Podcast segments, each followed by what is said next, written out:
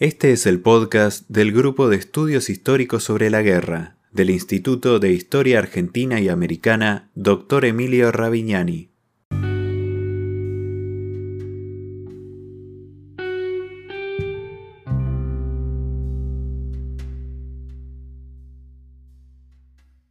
El Grupo de Estudios Históricos sobre la Guerra, GEIGE, fue fundado el 16 de diciembre de 2013 en el Instituto de Historia Argentina y Americana Dr. Emilio Ravignani, Unidad Ejecutora UBA CONICET. Su objetivo es impulsar la confluencia de investigadores con diversos grados de formación interesados en el abordaje de la problemática bélica desde la perspectiva de la historia social y cultural de la guerra. El quinto capítulo de nuestro podcast se titula Antifascismo italiano en Argentina entre la década de 1930 y la Segunda Guerra Mundial, y es presentado por Marcelo Huernos.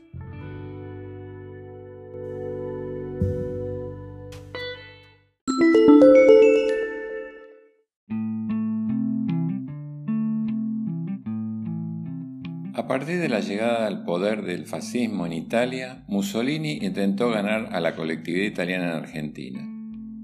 Desde muy temprano se exportaron instituciones como los Fasci al Estero, la Ópera Nazionale Dopolavoro o la Ópera Nazionale Balila, todos dedicados a distintos grupos etarios.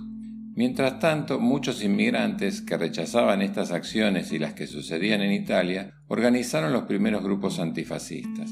Desde el primer momento se produce una división al interno del antifascismo, entre los sectores que se encolumnaban con el Partido Comunista y los que adherían a los partidos socialista, republicano y otros sectores de la izquierda y centroizquierda italiana que se autodenominaban democráticos. Durante esos años se formaron diversas agrupaciones que buscaron la unidad, pero finalmente fueron quedando desarticuladas por las divergencias políticas entre ambos sectores. La década de 1930 se presentaba bajo grandes nubarrones. La crisis económica mundial, por un lado, repercutió en las políticas migratorias y el golpe de Estado del 6 de septiembre de 1930 inició una etapa de amplia tolerancia hacia las actividades del fascismo en el país y de represión a los grupos de izquierda, en especial contra los comunistas y antifascistas. Es también un periodo en el cual llegan muchos militantes, Francesco Frolla, Nicola Chile y Mario Mariani llegan desde Brasil, mientras que Francesco Chicotti y su hijo Sigfrido lo hacen desde Francia. La situación del campo antifascista en general se vio afectada por la censura que el gobierno de Uriburu impuso a la prensa en general, pero que afectó sensiblemente a la prensa étnica. La represión desatada, sobre todo con los militantes comunistas, provocó la deportación de muchos de ellos, que sumado a las divisiones internas dejaron este sector del antifascismo en inferioridad de condiciones. De todas maneras, las agrupaciones siguieron activas e incluso se abrieron algunas nuevas sedes.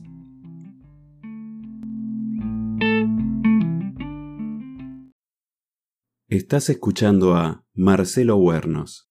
Este es el podcast del Grupo de Estudios Históricos sobre la Guerra del Instituto Ravignani.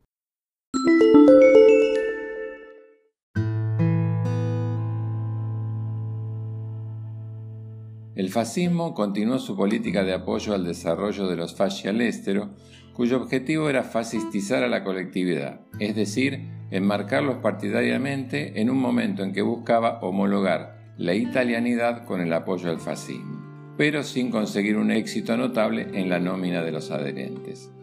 La apuesta más importante que hizo el fascismo en 1930 fue la creación de un periódico de alcance nacional, Il Mattino de Italia, para atraer a los italianos de Argentina y significó una inversión importante, motorizada por Vittorio Baldani, quien era uno de los principales empresarios italianos en la Argentina. De formato moderno, con secciones de deportes, espectáculo, crónica local y páginas femeninas, se dotó de una red de agencias y corresponsalías en todo el país, 20 páginas y una estructura de redacción y organizativa que lo pusieron a la altura de los diarios nacionales.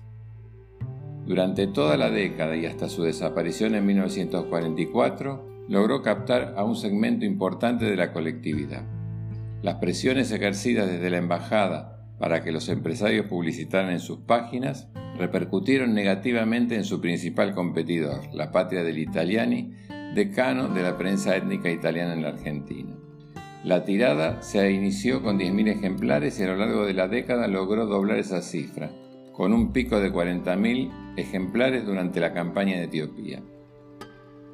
Estos números eran importantes, pero estaban lejos de cubrir a la mayor parte de la colectividad, que para esa época se calculaba en más de un millón y medio de personas.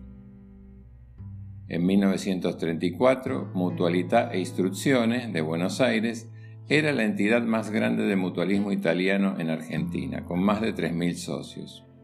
En ese año se votaban nuevas autoridades, para lo cual se presentaron dos listas, una fascista y otra antifascista no comunista, que reunía a los mismos autodenominados democráticos.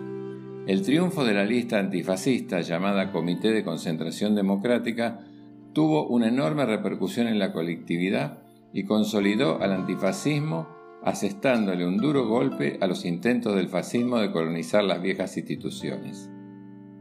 Al año siguiente, la fundación de la Nueva Dante abrió un nuevo espacio cultural para el antifascismo. En un nuevo intento de unidad, los comunistas, socialistas, unitarios y maximalistas constituyeron el Comitato Italiano de Unidad Proletaria, luego devenido Frente Único de los Partidos Obreros Italianos, abierto a la incorporación de republicanos, anarquistas y antifascistas sin afiliación partidaria. Esta iniciativa se enmarcaba en la política encarada por la Internacional Comunista de favorecer la constitución de los frentes populares. Con motivo de la guerra y posterior conquista de Etiopía en 1935, el Comité de los Italianos en el Exterior contra la Guerra de Abisinia, recién creado, convocó a una manifestación en octubre, que según el diario L'Italia del Popolo congregó a 20.000 personas. Al año siguiente, el primero de mayo, la toma de Addis Abeba y la posterior proclamación del Imperio Italiano dieron inicio a una oleada de patriotismo entre los italianos que benefició el fascismo, que lo había instalado como un logro del régimen y presentó a Italia como una potencia colonial. Sin embargo, ese mismo día, en un acto de los sectores liberal democráticos, sindicatos y grupos de izquierda por el Día del Trabajador, se homologó por primera vez antifascismo con democracia.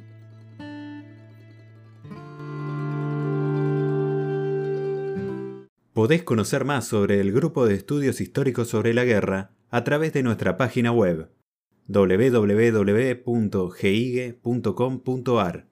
También podés encontrarnos en Facebook, Twitter, Instagram y YouTube como arroba gigue.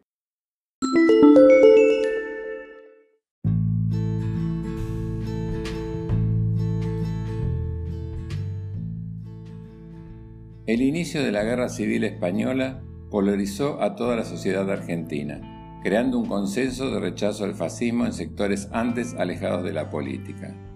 La colectividad italiana también se vio interpelada y se movilizó constituyendo comités de ayuda al tiempo que muchos antifascistas se enrolaron en las brigadas internacionales. Durante los tres años siguientes se realizaron gran cantidad de actos y movilizaciones promovidos por las distintas agrupaciones del arco antifascista. La sanción de las leyes raciales en Italia provocó la movilización de todo el arco antifascista con actos de repudio a los que invitaron a los sectores antifascistas de otras colectividades. Este periodo de concordia se vio interrumpido cuando se produjo la firma del pacto Ribbentrop-Molotov, hecho que alejó a los sectores democráticos de los comunistas, cancelando la posibilidad de crear una institución antifascista que cobijara a todo el arco ideológico y marcó un nuevo momento de quiebre entre aquellos y estos. El estallido de la guerra en Europa y la posterior invasión de Francia en junio de 1940 obligó a muchos exiliados a trasladarse a otros destinos para poder desarrollar sus acciones. Algunos pasaron a Londres y un grupo numeroso se trasladó a las Américas. Sforza, Chanca, Garoshi a los Estados Unidos, donde ya existía un núcleo que operaba desde los inicios del fascismo, Mario Montañana se dirigió a México, mientras que en Sudamérica Nicola Chila, Mario Mariani y Francesco Frola se pasaban de Brasil hacia la Argentina.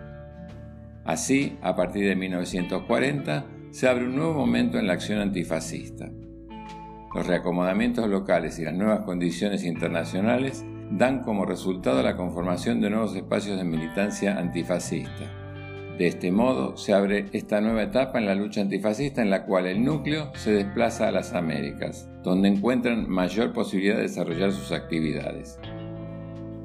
En mayo de 1940, un grupo de republicanos socialistas y militantes de la Liga Italiana por los Derechos Humanos y algunas personas sin militancia partidaria fundaron el Comité o Asociación Italia Libre en Buenos Aires y en agosto del mismo año se fundó el semanario Italia Libre. El grupo organizador estaba formado por Nicola Chilla, Mario Mariani, Giuseppe Parpagnoli, Manlio Urbani, Oreste Chatino y Sigfrido Chicotti, entre otros que formaban parte de los sectores autodenominados democráticos. Esta nueva agrupación se focalizaría en la denuncia de los avances del fascismo en el medio local y de los atropellos del fascismo en Italia.